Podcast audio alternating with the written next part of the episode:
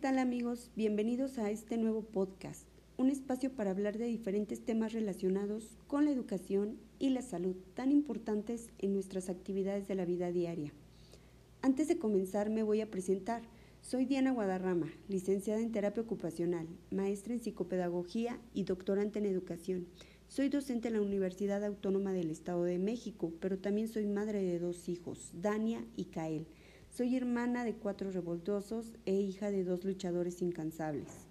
Y la idea de este podcast es contribuir con mi granito de arena en la transmisión del conocimiento.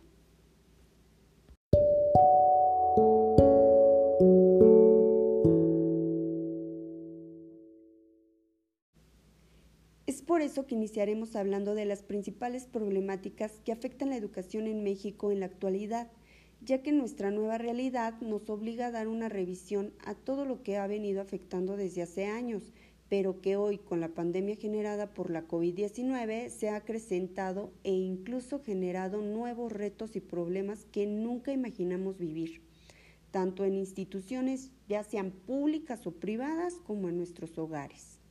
Por ejemplo, ¿quién se iba a imaginar que los padres de familia, en su mayoría las mamás, terminarían impartiendo clases a sus propios hijos y de cualquier nivel educativo.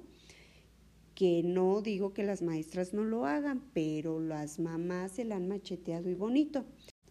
Y si lo hubiéramos sabido, en mi caso le hubiera puesto más atención a cómo sacar la raíz cuadrada.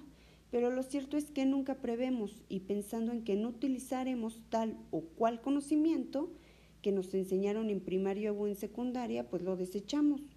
Y eso hablando en el mejor de los casos de padres que cursaron diferentes niveles educativos, pero siendo sinceros, nuestro país tiene muchísimas zonas rurales en donde muchos de los padres, aparte de no contar con los servicios públicos básicos, donde no tienen ni drenaje, ni agua, ni luz, pues mucho menos van a tener conexión a internet e incluso señal.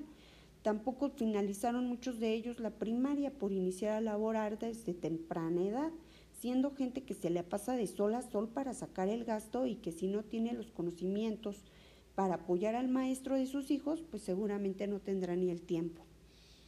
Y justo ahí viene el principal problema, a mi parecer, de la educación en nuestro país, la desigualdad de oportunidades. Porque donde no existen los medios o recursos necesarios, pues son escasas las oportunidades que se puedan presentar y causar impacto en la vida de nuestros estudiantes.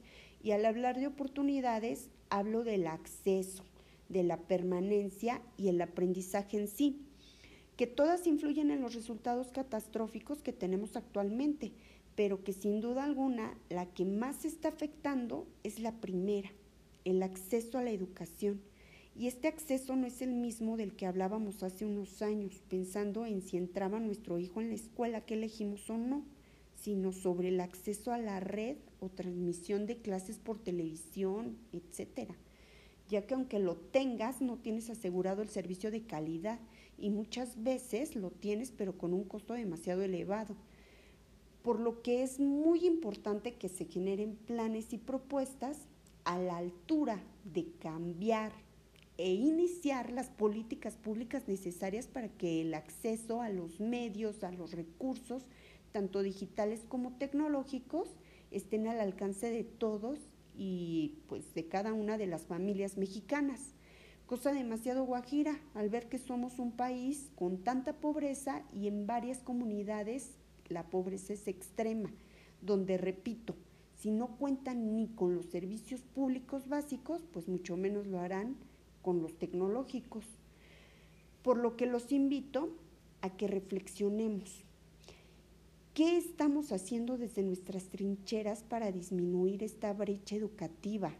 Debemos de generar iniciativas de leyes y llevémoslas a nuestros representantes en la legislatura o movámonos, hagamos otras cosas, porque pues juntos tendemos a hacer más y no, no nos quedemos solo en quejarnos y no hacer nada.